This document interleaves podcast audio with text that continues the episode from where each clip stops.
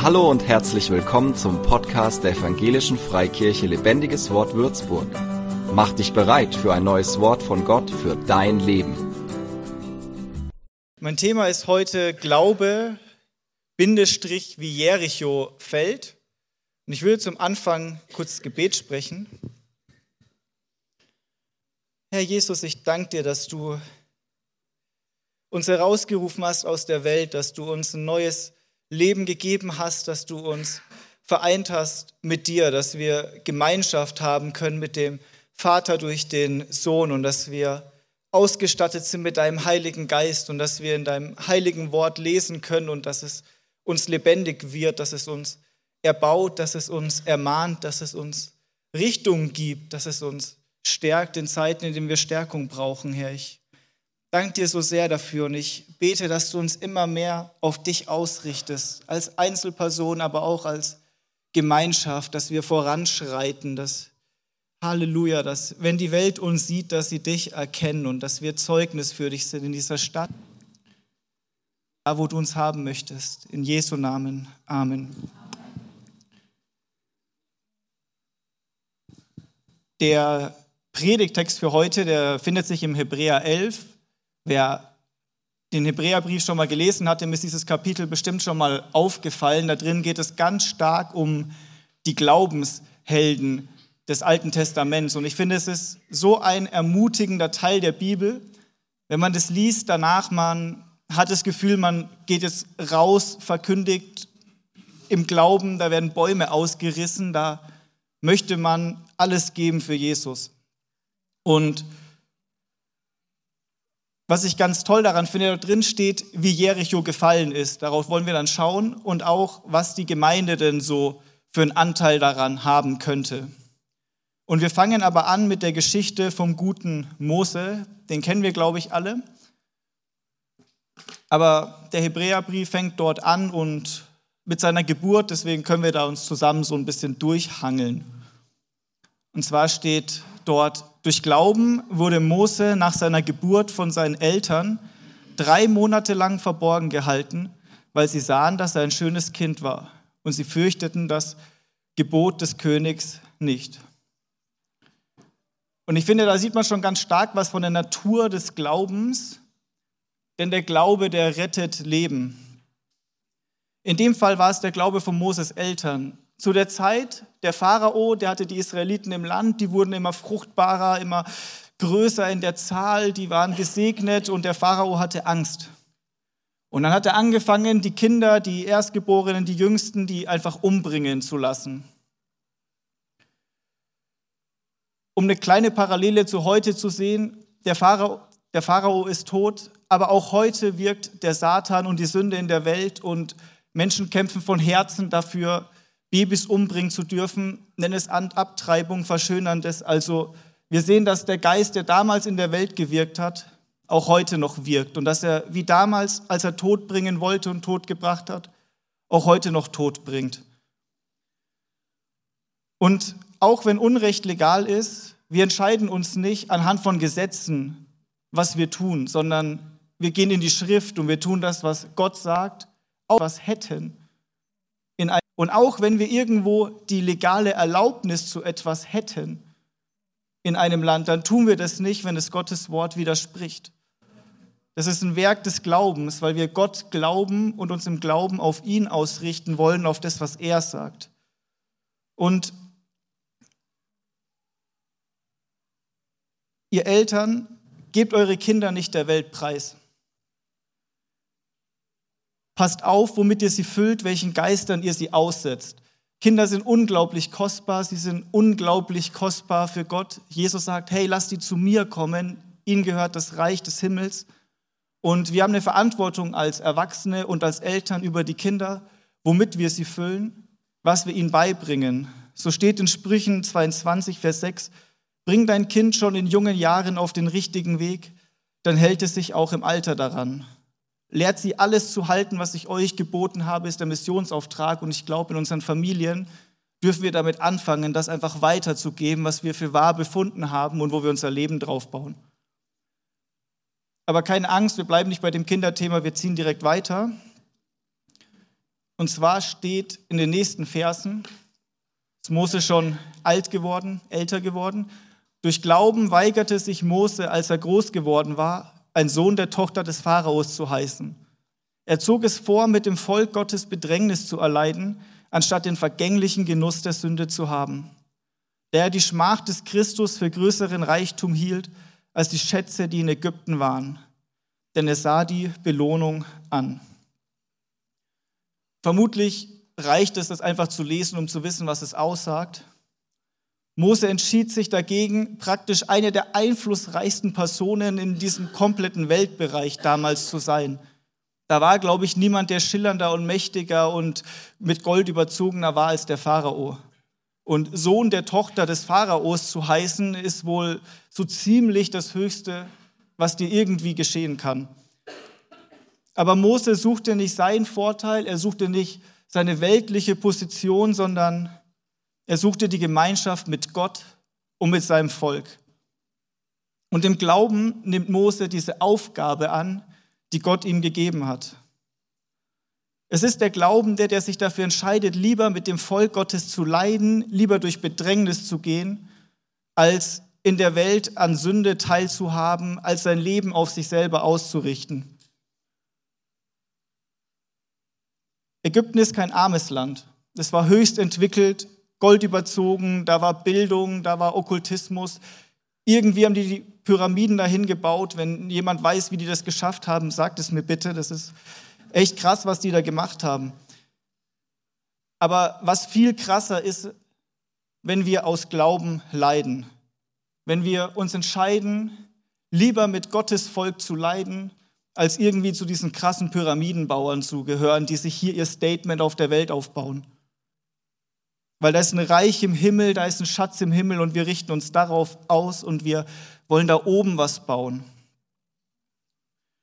Und ich fand diesen Begriff Schmach des Christus ein bisschen interessant. Dann habe ich mal ein bisschen reingetaucht, was das bedeutet. Und ich habe gefunden, dass Mose hat sich mit, der, mit dem Messias und mit dem leidenden Volk des Messias identifiziert. Er hat sich auch mit dem Messias selber identifiziert aufgrund seiner Rolle als Führer und Prophet. So sagt Mose später mal, ein Propheten wie mich wird euch der Herr erwecken. Und er kannte die Leiden und die Herrlichkeit des Messias Jesus Christus. Denn Jesus spricht im Johannes 5, denn wenn ihr Mose glauben würdet, so würdet ihr auch mir glauben, denn von mir hat er geschrieben. Also schon diese ganze Geschichte von Mose, die zeigt eigentlich komplett auf Jesus. Falls ihr euch erinnert, auch Jesus war ein Baby und der Herrscher von dem Raum Israel kam auch auf die Idee, ein paar Babys umzubringen, woraufhin sie interessanterweise nach Ägypten geflohen sind, um dann später zurückzukommen, als der Herrscher gestorben ist. Da sind Parallelen. Aber der Fokus, den ich hier setzen will, ist, es kostet auch heute einen Preis, wenn wir uns für Gott entscheiden. Wer für das Evangelium leidet, der hat das Beste erwählt. Und wir haben als Christen nicht zugesagt bekommen, dass wir unser Best Life Now leben, dass es uns hier richtig nice gehen wird und wir die beste Zeit erleben. Wir haben zugesagt bekommen, dass wir abgelehnt werden. Wir haben zugesagt bekommen, dass sie hinter unserem Rücken schlecht auf und hinter, über uns reden werden, dass sie uns Schaden zufügen werden, bis zu körperlicher Verfolgung und dann wirst du irgendwie reich an Gütern. Und es ist auch kein Ding, wo wir sagen, hey, komm zu Jesus, dann wirst du irgendwie reich an Gütern. Jesus selbst sagt, hey, der Sohn des Menschen, der hat nicht mal ein Kopfkissen, um sich hinzulegen. Das Leben eines Christen ist trotzdem ausgerichtet auf etwas, das so viel kostbarer ist als alles, was wir hier haben könnten. Nachfolger Jesu sein bedeutet, wir werden abgelehnt von der Welt, und wie der Pharao nach den Kindern Israels ist der Satan auch heute hinter den Kindern Gottes her. Aber das, was uns rettet, was uns bewahrt, das ist der Glaube an Jesus und sein Blut, das vergossen wurde. Und unsere Hoffnung ist nicht, dass wir auf dieser Erde gut gestellt werden wie manche anderen, sondern wir haben Hoffnung auf eine himmlische Belohnung, auf etwas, das noch kommt, das zukünftig ist, aber das jetzt schon begonnen hat, ein himmlisches Reich, und wenn wir glauben, dann werden wir eines Tages, wenn wir vollendet werden, wenn der Herr wiederkommt, wenn er die Toten und die Lebendigen zu sich rufen wird, dann ist das, was der Glaubende hören will, geh ein zur Freude deines Herrn, du treuer Knecht. Und die Hoffnung, diese Perspektive auf das, was kommen wird, das nicht zu zerbrechen. Durch Glauben verließ er Ägypten, ohne die Wut des Königs zu fürchten, denn er hielt sich an den Unsichtbaren, als sähe er ihn. Das erste Mal ist Mose aus Ägypten abgehauen, da hat er wen totgeschlagen und hat sehr wohl den Pharao gefürchtet. Da hatte der die Hosen voll, danach war er 40 Jahre in der Wüste, hat angefangen zu stottern, war unsicher, hat die Herde geweitet, was eine Kinderaufgabe war, als über 40 Jahre alter Mann wahrscheinlich. Und in diesem Zustand hat ihn dann Gott gerufen, das Volk herauszuführen. Und als Mose dann wiederkommt und das Volk herausführt, da ist er nicht aus Angst aus Ägypten abgehauen, sondern er hat ohne Furcht Ägypten den Rücken gekehrt, so wie allem, was irgendwie Ägypten repräsentiert. Nicht aus Angst vor dem Pharao, sondern aus der Nähe zu Gott ist er aus Ägypten gegangen. Und so ist Glaube kein Vermuten, sondern ein von Herzen überzeugt sein. Ich bin von Herzen überzeugt, dass der Unsichtbare unter uns ist, so als sähe ich ihn. Und es zeigt sich dann in unserem Handeln, wovon wir im Herzen überzeugt sind, weil wir unsere Entscheidungen, unsere Handlungen, die entspringen dem, was wir wirklich glauben. Und Moses fürchtet den Pharao nicht. Und ich finde das so ermutigend, weil wenn wir mit Gott gehen, wir fürchten diese Welt nicht. Wir fürchten auch den Satan nicht. Das bedeutet nicht, dass wir über ihn lästern, das sollten wir auch nicht tun. Wir sollten ihn ernst nehmen als der, der er ist, aber wir sollten ihn nicht überschätzen, wir sollten nicht durch diese Welt rennen und Angst haben vor dem Bösen. Wir fürchten uns auch nicht vor Kriegen, nicht vor Inflation und auch nicht vor dem Klima oder Krankheiten. Das Wort Gottes spricht so oft, fürchte dich nicht. Und das dürfen wir im Glauben ergreifen. Und es ist nicht immer leicht. Aber wenn wir bemerken, hey, ich fühle mich überfordert, ich habe einen Druck auf der Brust, das ist gerade schwer, dann komm zu dem, der dir Frieden gibt. Komm zum Tröster. Und er wird dir die Furcht nehmen. Die einzig biblisch akzeptable Furcht ist die Furcht des Herrn. Und das bedeutet in etwa so viel, dass wir aus Liebe zu Gott Gott so ernst nehmen, dass wir unser Handeln nach seinem Willen ausrichten und das Böse meiden wie die Pest. Wenn Moses Ägypten verlässt und er guckt da auch nicht zurück, das juckt ihn nicht mehr. Und so wollen wir auch aus Ägypten raus und es juckt uns nicht mehr, worin wir gefangen waren. Und es juckt uns nicht, wonach sich die Welt ausrichtet. Wir sind frei gemacht. Und wir nehmen Gott ernst. Wir wissen, wenn wir wollen ihm nah sein, wir fürchten uns mehr davon, fern von Gott zu sein. Wilhelm Busch hat mal gesagt, Gott ist kein seniler alter Mann mit Bart im Himmel. Und das hat viel bei mir bewirkt, das hat mein Gottesbild auf den Kopf gestellt. Ich war immer so, der wird mir eh vergeben, ich kann machen, was ich will. Und dann habe ich verstanden, hey, Glaube beinhaltet auch Gehorsam und dass ich mich auf Gott ausrichte. Aber wir befolgen nicht aus Angst Gottes Gebote. Nicht, weil wir denken, hey, ich bin heute gerettet, morgen nicht mehr gerettet und dass das immer an uns geknüpft ist. Nein, wir sind befreit vom Blut Jesu, von der Schuld. Und er hat uns seinen Geist gegeben, der befähigt uns durch seine Kraft, dass wir den Willen Gottes tun können, den wir in seinem Wort finden. Das ist echter Glaube. Glaube lässt die Welt hinter sich. Durch Glauben hat er das Passa eingeführt und das Besprengen mit Blut, damit der Verderber ihre Erstgeborenen nicht antaste. Durch Glauben gingen sie durch das Rote Meer wie durch das Trockene, während die Ägypter ertranken, als sie das versuchten. Der Engel des Todes, also der Pharao wollte die Israeliten nicht rausziehen lassen. Gott hat einige Plagen geschickt und versucht klarzumachen, ich bin der, der ruft und wenn ich wen rausrufe, dann lass die ziehen. Der Pharao hat nicht gehört, die letzte Plage war, dass ein Engel des Todes kam, der jeden Erstgeborenen im Land umgebracht hat. Sünde führt zu Tod. Das ist keine leichte Sache, aber er hat uns etwas gegeben, was uns schützt. Er hat nicht die Israeliten dieser selben Strafe ausgesetzt und hat ihnen gesagt, hey, was ihr tut ist, ihr opfert ein Lamm, und ihr streicht das Blut über den Torpfosten und der Engel wird das Blut sehen und ihr seid geschützt hinter diesem Blut auf dem Holz und der Todesengel wird an euch vorbeigehen. Es war das stellvertretende Opfer. Das ist so ein intensives Bild für das Werk, was Gott am Kreuz getan hat. Aber Gott zieht es nicht durch. Er hat uns eine Möglichkeit, Engel des Todes umgebracht zu werden. Aber Gott zieht es nicht durch. Er hat uns eine Möglichkeit geschenkt. Und die Möglichkeit ist nicht, wenn ihr euch heute so sehr anstrengt, wie ihr könnt, dann geht der Todesengel vorbei. Die Möglichkeit ist, wenn du dich von Herzen in deinem Glauben hinter das stellvertretende Opfer stellst, dann bist du geschützt. Vertraut auf mich, auf den Herrn und nicht auf euch. Und das glauben wir, das ergreifen wir im Glauben, es ist durch Gnade. Und wenn wir das ergreifen, dann führt uns der Herr raus aus diesem Ägypten durch das Wasser. Das ist ein Weg, den kann nur der Herr bahnen. Und wenn wir da durchgehen, dann kommt hinter uns, geht es wieder zu und wir sind reingewaschen, wir sind abgeschnitten von jeder Macht des Feindes hinter uns. Der Feind hat kein Anrecht mehr an dir, wenn du ein Kind Gottes bist. Amen. Da zählt nur noch der Herr, der vor dir geht, der hinter dir geht, der dich leitet auf dem Weg ins verheißene Land.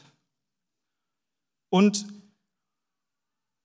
jetzt kommt so ein Sprung in der Geschichte, weil wir wissen, weil wir alle die fünf Bücher Mose gelesen haben, dass Mose in der Wüste gestorben ist. Die Israeliten waren 40 Jahre aufgrund des Unglaubens dort, haben ein paar Kreise gedreht. Und dann ist eine neue Generation ins verheißene Land eingezogen. Und so springt der Text zu, durch Glauben fielen die Mauern von Jericho, nachdem sie sieben Tage umzogen worden waren.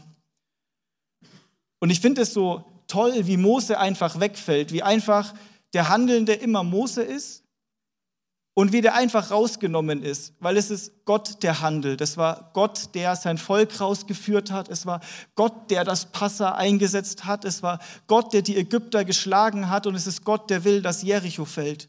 Und durch Glauben haben wir Anteil. Wir klinken uns ein in Gottes Willen. Wir tun das, was Gott tun will. Wir, Gott befolgt nicht unseren Willen, sondern durch Glauben richten wir uns voll auf ihn auf, aus und wir erleben das, was Gott tun möchte in einer Welt. Und es ist zu krass. Durch Glauben fielen die Mauern von Jericho. Durch das Hören von Gottes Willen und Gehorsam kam Israel überhaupt schlussendlich bei Jericho an. Und dann ist die Frage, hey, gut, da ist so eine Stadt Jericho, aber was heißt es für uns heute? Und ich würde sagen, dass Israel steht, äh, dass Jericho steht für die Macht des Feindes. Und da, wo der Herr uns hinführt, da treffen wir immer wieder auf Festungen, da ist eine Macht des Feindes. Aber im Vergleich zu Ägypten, wo du innerhalb der Macht des Feindes gefangen bist und nicht rauskommst, triffst du auf die Macht des Feindes auf dem Weg, den du mit Gott gehst. Das ist extern. Und heute sind das vielleicht Gedankenfestungen, Vielleicht sind es alte Muster, vielleicht sind es Dinge, die der Satan irgendwie in deinem Leben platziert, die der Feind irgendwo platziert hat, um dich aufzuhalten, wo er in dieser Welt seine Mauern aufrichtet. Und das Interessante ist, bei dieser Stadtnahme, da sagt Gott, hey, Jericho muss radikal entfernt werden. Gott sagt, Jericho muss ganz fallen und ihr nehmt auch keine Beute daraus, da ist kein Peace, sondern das muss komplett entfernt werden. Und ich glaube, dass es für uns bedeutet, wir können auch keine Gemeinschaft mit Jericho haben. Wir können da, wo wir in der Welt auf den Feind treffen, uns nicht auf ihn einlassen und denken, das würde uns nicht in irgendeiner Form schaden. Es, die Israeliten sollten keine Beute nehmen, dann gab es einen guten Achan, der denkt sich, wow, da ist ja richtig Kohle in Jericho und er steckt sich heimlich was ein. Und als dann die Israeliten die nächste Schlacht schlagen wollen, werden sie geschlagen. Sie verlieren die nächste Schlacht. Gott war nicht mit ihnen.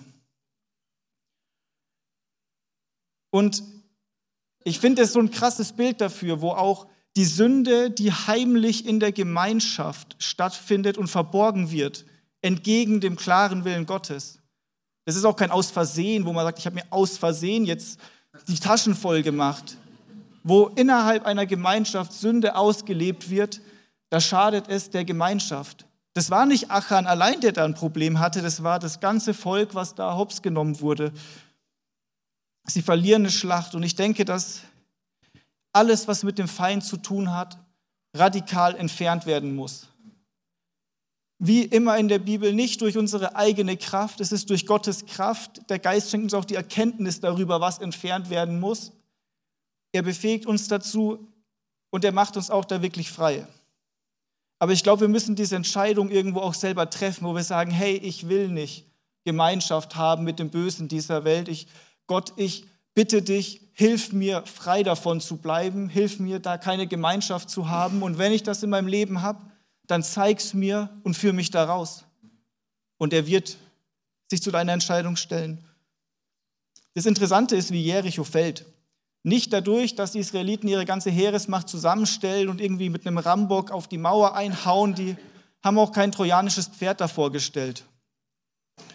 Sondern Gott sagt, geht erstmal sechsmal still um die Stadt, dann sollen sieben Priester mit sieben Posaunen vor der Bundeslade hergehen und am siebten Tag zieht ihr siebenmal um die Stadt und die Posaunen, äh, die Priester blasen die Posaunen. Und wenn dann jemand in Horn bläst und ihr den Schall der Posaune hört, dann gibt ein fettes Kriegsgeschrei ab und dann wird die Stadtmauer fallen. Und jetzt fragen wir uns, wow, cool, aber wo ist jetzt die Bundeslade für uns heutzutage? Wo sind die sieben Posaunen und die sieben Priester, die die Posaune spielen? Wüsste ich auch nicht, wo ich die herbekomme alright, wir brauchen das nicht. Es ist der Glaube, der die Mauern einstürzen lässt. Und was ist Glaube? Glaube setzt Gottes Anweisung nach Gottes Vorstellung um. Es sind die berühmten Glaubensschritte, wo Gott uns was zeigt, was manchmal keinen Sinn ergibt, wo er vielleicht sagt, hey, reagier hier ganz anders, als die Welt reagiert und es kostet uns was. Wir fühlen uns da nicht sicher, wenn ich jetzt ein Soldat wäre, ich weiß nicht, ob ich mich so sicher fühlen würde, mit einer Trompete um eine Stadt zu laufen, wenn ich die einnehmen soll. Keine Ahnung, vielleicht schmeißt einen Stein runter. Da sind tausend Sorgen und Gedanken, die man sich machen kann. Aber Gott spricht und Gott hat einen Willen und er teilt ihn uns auch mit. Und wenn wir ihm gehorsam sind, im Glauben das ergreifen, was Gott will, entgegen dem, was wir manchmal in uns tragen, unseren Zweifeln, dann passieren Sachen, die können wir uns nicht vorstellen. Da fällt die Mauer von einer fetten, befestigten Stadt einfach runter und Gott gibt sie in eure Hand. Uh. Glaube ist es immer, Gottes Willen zu tun. Und das Interessante ist, wo kriegen wir jetzt Gottes Willen her? Soll ich den Job nehmen oder den Job? Das sind ja Fragen, das steht nicht unbedingt in der Bibel. Aber ich würde sagen, dass Glaube in der Bibel beginnt. Dass du das suchst, was dir bereits offenbart wurde von Gott. Dass du sein Wort aufschlägst, dass du da drin forschst, dass wenn dein Herz, wenn du die Bibel aufschlägst, ist nicht, was krieg ich daraus, sondern Herz, wenn du die Bibel aufschlägst, ist, was will Gott tun? Wer ist Gott? Ich wünsche mir, Gott besser kennenzulernen. Ich will herausfinden, was ist Gottes Wille für mein Leben, für Gemeinde, für die Stadt, was für ein Werk will Gott heutzutage tun. Und wir haben eine Menge von Offenbarungen in der Bibel. Wenn ihr das betet und von Herzen nicht nach eurem sucht, sondern nach dem, was von Gott kommt, der wird euch da Dinge zeigen. Und das ist Gottes offenbarter Wille. Und ich glaube fest daran, dass wenn wir in Gottes offenbarten Willen unterwegs sind, befähigt durch seinen Geist und offenbart von seinem Geist und aufgrund seiner Weisheit und Genialität, dann wird der verborgene Wille Gottes in unserem Leben immer sichtbarer werden und wir werden viel sensibler für das Reden Gottes und wir werden Entscheidungen treffen, die viel besser sind, als wir sie treffen würden, wenn wir komplett disconnected und stumm durch die Gegend laufen. Da passieren Zeichen und Wunder, da passiert Freiheit, da fallen Mauern und Fesseln, da geschehen plötzlich Begegnungen mit Leuten, wo man sagt, wow, das kann doch gar nicht sein. Da kommt der Segen und da kommen Menschen zum Glauben. Aber das kann auch dauern. In dem Fall, die sind sieben Tage da drum gelaufen. Ich will nicht wissen, was die am sechsten Tag gedacht haben. Also es dauert. Wir stellen uns im Glauben auf Gottes Verheißungen, wir tun das, was er sagt und wir erwarten aber auch nicht, dass es der Kaugummi-Automat ist, der uns sofort das ausspuckt, was wir haben wollen. Gott lässt uns da manchmal zappeln. Aber das hilft uns, das weckt in uns wirkliches Vertrauen, echten Glauben, Geduld. Widerstandsfähigkeit. Und ich bitte euch, richtet euch ganz auf das Reich Gottes aus. Das Vater unser ist, dein Wille geschehe, dein Reich komme. Das ist das Mindset, mit dem wir im Gebet zu Gott kommen. Und alle anderen Dinge danach dienen nur diesem Outline, dass Gottes Wille geschehen soll und dass sein Reich kommen soll. Und wir sagen, Herr, ich will nach, ganz nach diesem Reich trachten, ich will das tun, was dafür nötig ist. Und dann weiß ich, dass wenn ich das tue, er mir alles hinzufügen wird, worum sich der Mensch in der Welt zu 100 Prozent kümmern muss. Es ist interessant, was da, wie viel Segen uns manchmal durch die Finger geht, weil wir unser eigenes Haus bauen. Und das heißt nichts gegen Häuser bauen, keine Angst, Ben. Das, das geht nicht darum, dass wir nicht irgendwas haben und dass wir nicht einen eigenen Horizont haben, aber wir richten unser Leben nicht danach aus, dass wir unser Haus aufbauen. Wir wollen an Gottes Haus mitwirken. Das ist im Buch Haggai, da sind die zurück aus der Verbannung, die Israeliten, die haben, es, sie waren ungehorsam, sie kamen in die Verbannung und dann hat Gott sie zurückgeführt und der Tempel, Jerusalem, alles liegt in Trümmern und das Erste, was sie machen, sie fangen grob mal mit dem Tempel an und dann merkt ihr nicht, wie viel euch durch die Finger rinnt, dass ihr den ganzen Tag schuftet und ihr kommt nie zu dem Ergebnis, das ihr euch wünscht, weil mein Haus in Trümmern liegt, aber ihr euer Haus baut. Und ich glaube, das ist ein tiefes Geheimnis, dass da, wo wir uns auf Gott, auf sein Haus, auf das, was er tun will, ausrichten, da kommt ein Segen in unser Leben, den können wir mit eigenen Händen gar nicht aufrichten. Aber es ist eine Erziehungsmethode von Gott, dass wenn wir uns voll auf unser Leben ausrichten, dass er dafür sorgt, dass mancher Segen nicht bei uns einkehrt. Gib Gott dein ganzes Leben. Das ist der einzig vernünftige Gottesdienst. Jesus hat sein ganzes Leben gegeben. Er war sich nicht zu gut, alles zu geben für dich. Und durch seinen Geist sind wir befähigt, ihm alles zu geben. Und es ist ein täglicher Kampf, aber der beginnt mit einer Entscheidung. Auf deiner Seite ist die Entscheidung. Du musst dich entscheiden, ich will das so tun und du kommst damit zu Gott. Und dann vertrau darauf, dass er das tun wird. Denn Gott lässt dich, wenn du dich gegen ihn entscheiden willst. Gott lässt dich machen. Und er wird dir ein paar Signale geben, was der richtige Weg ist, aber er wird sich euch niemals aufzwingen. Der kommt nicht in dein Leben und reißt sich die Bereiche an sich. Der sagt, hey, ich will, dass du mir die von Herzen gibst. Ich will, dass du mir im Glauben die Dinge gibst. Nicht aus Angst und nicht, weil ich das aus deiner Hand reiße. Und ein Fokus, den ich setzen möchte, ist, Wer ist da um Jericho gelaufen? Das war die Gemeinschaft der Israeliten. Wer ist aus Ägypten rausgekommen? Das war die Gemeinschaft der Israeliten. Wer wurde am Pfingsten gegründet? Die Gemeinschaft der herausgerufenen Menschen aus dieser Welt. Gottes ganzes Outline für die Bibel ist Gemeinde, Gemeinschaft. Begonnen bei der kleinsten Einheit der Ehe im Garten Eden, Volk Israel, Familien, Gott hat so ein Auge und so ein Herz für Gemeinschaften. An wen sind die Briefe gerichtet, die meisten? An Gemeinden. Wenn wir Bibel lesen, dann dürfen wir manchmal diesen Egoisten in uns abschalten und ablegen und mal sagen, hey Gott, zeig mir mal, was du für diese Gemeinde willst, für deine gesamte Gemeinde auf dieser Welt. Was willst du für meine Familie, dass wir größer denken, dass wir uns da ein bisschen stretchen lassen? Durch Glauben identifizieren wir uns mit der Gemeinde. Durch Glauben hat Mose sich mit Israel, mit dem leidenden Volk identifiziert und da war das Blessing. Glaube nimmt uns diesen Ich bin der Mittelpunkt Perspektive, die nicht gut für uns ist. Und hier, hey, in dieser Gemeinde, ich bin Gott so dankbar, dass Gott hier so viel macht und bewegt und hier ist ein gutes Miteinander und hier ist ein guter Geist in diesem Haus.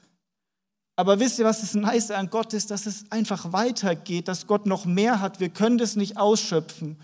Wir können immer tiefer in Gemeinschaft reinkommen. Wir können tiefer zusammenwachsen. Und es geht nicht um so eine Fake-Harmonie, sondern einfach authentisch Gemeinschaft haben. Wenn ich mich authentisch um wen kümmere, dann sage ich ihm auch mal, hey Bro, ich habe das Gefühl, das ist gerade nicht so gut, was du machst. Aber ich sage das ihm aus Liebe motiviert, weil ich das Beste für ihn suche und nicht als eiskalter Richter. Und ich bete dafür und ich wünsche mir für uns, dass wir uns mehr als Gemeinde erkennen, dass wir immer mehr durch Gott unseren Glauben, unseren Blick gestretched bekommen, dass wir wirklich diese heilige Schrift aufmachen und wir gehen die durch und dass wir von Herzen mehr über diese Gemeinde lernen wollen, über die Gemeinde, die Gott gründet, über seine Vorstellungen darüber. Und ich glaube, da liegt so ein Blessing. Immer, wenn ich Bibel gelesen habe und dann habe ich irgendwas gesehen, dachte ich mir so, hey, das wünsche ich mir für diese Gemeinde. Und ich habe das von Herzen gebetet und ich stand da von Herzen dahinter. Dann habe ich das teilweise hier in dieser Gemeinde erlebt, dass sich Dinge bewegt haben. Und ich bin mir sicher, da waren so viele andere von euch, die das auch erkannt haben und mitgebetet haben dafür. Und jetzt stehen wir hier in diesem Jahr und wir essen Früchte von Gebeten und von Menschen, die den Willen Gottes gesucht haben. 50 Jahre lang. Hey, wie krass ist das denn? Und ich glaube, dass uns Gott dazu führen will, dass wir wirklich jeder Einzelne sich auf Gott ausrichten, aber wir uns auch als Gemeinschaft immer näher auf Gott ausrichten. Dass wir Hunger danach haben, dass Gottes Vision hier umgesetzt wird. Und Gott wirkt durch Menschen und er spricht durch Menschen. Hey, was waren das für krasse Eindrücke auch heute? Der eine Eindruck, der ging auch um die Gemeinschaft, wo die Gemeinschaft wächst, wo die Herrlichkeit Gottes in jedem Einzelnen hier anzutreffen ist. Das ist Gemeinde. So erleben Menschen, die hierher kommen, die Gemeinde. Und ich finde es so nice, weil das Neue Testament sagt uns so viel darüber. Und ich bitte euch, schlagt eure Bibeln auf und ringt darum, dass euch Gott über die Gemeinde belehrt. Und er wird es tun. Allein solche Fragen, was sollen die Ältesten tun? Das steht in der Bibel tun. Was sind überhaupt Diakone? Was tun die? Das sehen wir in der Apostelgeschichte. Was sollen die Diakone tun? Was sind überhaupt Diakone? Das ist ein sperriges Wort. Steht auch in der Bibel. Welche Regeln, welche Ordnungen welche Bestandteile hat ein Gottesdienst? Das steht in der Bibel. Mit welchem Mindset sollte jeder von uns hier ankommen? Wir kommen hier nicht als Konsumenten hierher. Zumindest nicht, wenn wir es biblisch ergreifen, nicht, wenn wir davon durchdrungen sind, was Gott darüber sagt. Ein jeder habe etwas. Kommst du zur Gemeinde nicht um bedient zu werden, sondern um zu dienen? Dass du Gott schon die Woche fragst, hey Gott, was hast du für mich? Was darf ich geben? Vielleicht ein prophetisches Wort, eine Ermutigung für einen Bruder, vielleicht betest, vielleicht kommt dir wer in den Kopf und du betest einfach die Woche für ihn, weil du das Gefühl hast, dass es dran ist. Gott gibt uns Dinge, damit wir einander dienen. Und ich glaube, dass wir uns darauf aus, dafür entscheiden müssen, uns danach ausstrecken müssen. Das ist das, was auf unserer Seite ist. Alles Gute kommt von ihm, durch ihn und es ist für ihn, weil ihr dient seinen Kindern und er ist in seinen Kindern anzutreffen. Amen. Und ich glaube, dass wenn wir das tun, dass wir immer evangelistischer werden, ist auf dieser Welt auf einen Plätzen, aber auch als Gemeinde und durch Aktionen, weil die Gemeinde ist auf dieser Welt auf einer Mission, die Verlorenen zu retten. Und das ist unsere Aufgabe und das hier ist der Ort, wo wir einander ausrüsten, einander erbauen, wo wir wachsen, wo wir uns auch auftanken, aber wo wir uns auch aussenden, wo wir uns begleiten, in den Kämpfen und in den Herausforderungen und wo wir gemeinsam immer auf den Herrn schauen.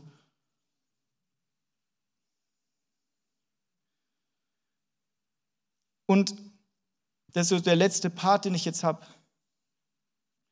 Die Gemeinde in Antiochia in der Apostelgeschichte 13, die war da zusammen. Die hat Gottesdienst gefeiert und die hat gefastet. Und dann spricht der Heilige Geist in diese Situation, wo Menschen sich einfach in Gemeinschaft auf Gott ausrichten. Und er sagt, sondert mir Paulus und Barnabas aus für einen Dienst. Und als Reaktion fastet und betet die Gemeinde und sie sendet die beiden aus. Und was Gott dann durch die beiden gemacht hat, das können wir alle in der Apostelgeschichte lesen. Die Gemeinde und auch die beiden haben die ganze Welt auf links gedreht, das Evangelium durch die halbe Welt getragen bis nach Rom, wo das dann bis die da abgegangen sind da ging die, das sind die heftigsten Stories, die da abgegangen sind. Und was war das, wovon es ausging? Worein hat der Herr gesprochen? In die Gemeinschaft, die sich eins gemacht hat, um vor den Herrn zu treten im Gebet und im Fasten. Und die hatten sicherlich nicht eins wird. Und jetzt freut ihr euch alle, denn ich habe einen coolen Call to Action für uns. Und er hat vielleicht was damit zu tun, dass wir an einem Tag in der nächsten Woche gemeinsam nichts essen werden. Und zwar am Mittwoch. Er ist in der Mitte der Woche, keine Ahnung, warum es dieser Tag ist, der Herr wird es wissen. Und dann werden wir als Gemeinschaft, als Gemeinde, jeder einfach frühs und mittags nichts essen. Wir werden fasten. Und Fasten ist im Endeffekt zu verstehen wie Gott. Da ist nicht, äh, wie Gebet, da ist nicht eine mysteriöse Kraft, es ist kein religiöses Werk, das wir tun und dann wird Gott seine Hand bewegen und das tun, was wir wollen. Nein. Und im Gebet ist es auch nicht so, sondern es kommt beim Gebet darauf an, zu wem wir beten, zu unserem Gott und in welchem Herzen. Es ist nicht krass, dein Gebet, weil du die frommsten Ausdrücke benutzt und betest wie der Herr selber, sondern weil du mit einem ehrlichen Herzen zu Gott kommst, um ihn ehrlich zu suchen. Und Gott tut das, was er tun will. Und im Fasten ist es dasselbe. Es ist eine Art betende Haltung nur über eine Periode. Und ich glaube, dass wenn wir uns einfach eins machen, wenn wir sagen, hey, wir fasten und wir geben uns Gott hin, wir nutzen den Tag auch einfach zum Gebet. Das heißt, Fasten muss auch immer von Gebet begleitet werden, weil es ist keine Diät. Wichtig. Und ich will kein Klugscheißer sein, aber Fasten ist auch kein Verzicht auf einzelne Dinge, wie ich esse jetzt keinen Zucker am Mittwoch. Das ist eine Diätsache. Fasten bedeutet, dass wir nichts essen. Das ist Fasten in der Bibel. Und ich würde sagen, dass wir einfach Mittwoch fasten von frühs bis abends. Wer möchte und Zeit hat, kann ja auch hier zum Morgensgebet kommen um 9 Uhr. Aber sonst betet da, wo ihr seid und wisst dabei, dass wir verbunden sind, dass wir als Einheit vor Gott kommen. Und wir wollen uns auf diesen Vers hier ausrichten. Psalm 127, Vers 1. Wenn der Herr nicht das Haus baut, dann arbeiten umsonst die daran bauen. Wenn der Herr nicht die Stadt behütet, dann wacht der Wächter umsonst. Wir uns im Glauben auf ihn ausrichten und darum ringen, dass er sein Werk tut. Und was wir einander auch da teilen, sprecht auch in den kleinen Gruppen mal danach einfach darüber, wie das für euch war, zu fasten, was ihr erlebt habt. Vielleicht war es auch einfach nur ein Struggle und ihr hattet Hunger den ganzen Tag, aber es ist trotzdem gut. Es gibt viele Gebete, wo ich nicht sage, hey, ich habe jetzt die vollste Erfüllung und ich war voll des Geistes und unbekannte Sprachen kamen aus mir raus. Das ist nicht bei jedem Gebet so. Und genauso ist es beim Fasten. Wir vertrauen nicht auf uns und wir vertrauen auch nicht auf unser Körpergefühl. Wir vertrauen auf den, für den. Und der allerletzte Vers, das steht nämlich danach. Ich finde das so nice. Jericho ist gefallen, wo die Gemeinde in Einheit einfach Gottes Wort befolgt hat. Sie haben diese interessanten Anweisungen befolgt, waren sogar musikalisch dabei, cool. Und die Stadt fällt. Und was passiert, als die Stadt fällt? Durch Glauben ging Rahab die Hure nicht verloren mit den Ungläubigen, weil sie die Kundschafter mit Frieden aufgenommen hatte. Wenn die Macht des Feindes fällt, dann werden Menschen durch Glauben gerettet. Das hat einen Impact, wo die Gemeinde Gottes sich gegen die Macht des Feindes stellt.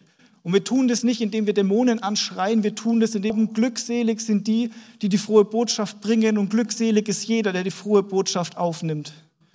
Amen. Für mehr Infos besuche uns auf Facebook unter lebendigeswort.de oder einfach persönlich im Sonntagsgottesdienst.